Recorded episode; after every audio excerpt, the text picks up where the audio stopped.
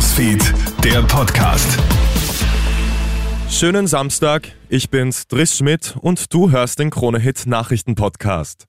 Nach langen Verhandlungen hat man sich in der EU jetzt auf ein neues Regelwerk für Staatsschulden geeinigt.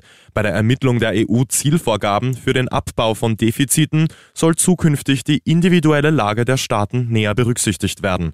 Dazu kommen klar geregelte Mindestanforderungen für stark verschuldete Länder. Die neuen Vorgaben sollen es den EU-Ländern erleichtern, ihre Staatsschulden zurückzuzahlen. Ganze 150.000 Euro hat ein 55-Jähriger aus Oberösterreich an Internetbetrüger verloren. Wie heute bekannt wird, war der Mann auf der Suche nach einem Kredit, um sich ein Haus zu kaufen. Dabei ist er auf die Website einer Fake-Kreditbank geraten. Die Betrüger haben ihm daraufhin 150.000 Euro als Anzahlung aus der Tasche gelockt. Nach insgesamt 40 Überweisungen hat der Oberösterreicher schließlich Anzeige erstattet. Jetzt laufen die Ermittlungen. Es ist wie erwartet eingetreten. Die ungarische Staatspräsidentin Katalin Nowak legt offiziell das Amt nieder. Das kündigt sie heute in einer Videobotschaft an. In Budapest haben gestern Tausende bei Protesten den Rücktritt von Nowak gefordert. Sie hat zuvor einen Verurteilten wegen Mittäterschafts bei Kindesmissbrauch begnadigt.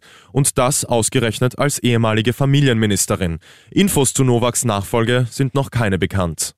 Marco Odermatt hat den heutigen Riesentorlauf der Männer in Bansko für sich entschieden.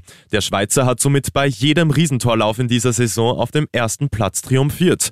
Krone-Hit-Ski-Reporter Stefan Steinacher mit den Einzelheiten. Die Demonstration von Marco Odermatt setzt sich auch heute fort. Odermatt siegt beim sechsten Saisonriesendorlauf zum sechsten Mal und auch heute dübiert er die Konkurrenz. Gut neun Zehntel nimmt er dem zweiten Alexander Steen Olsen aus Norwegen ab und etwas mehr als eine Sekunde dem dritten und das ist erfreulicherweise Manuel Feller.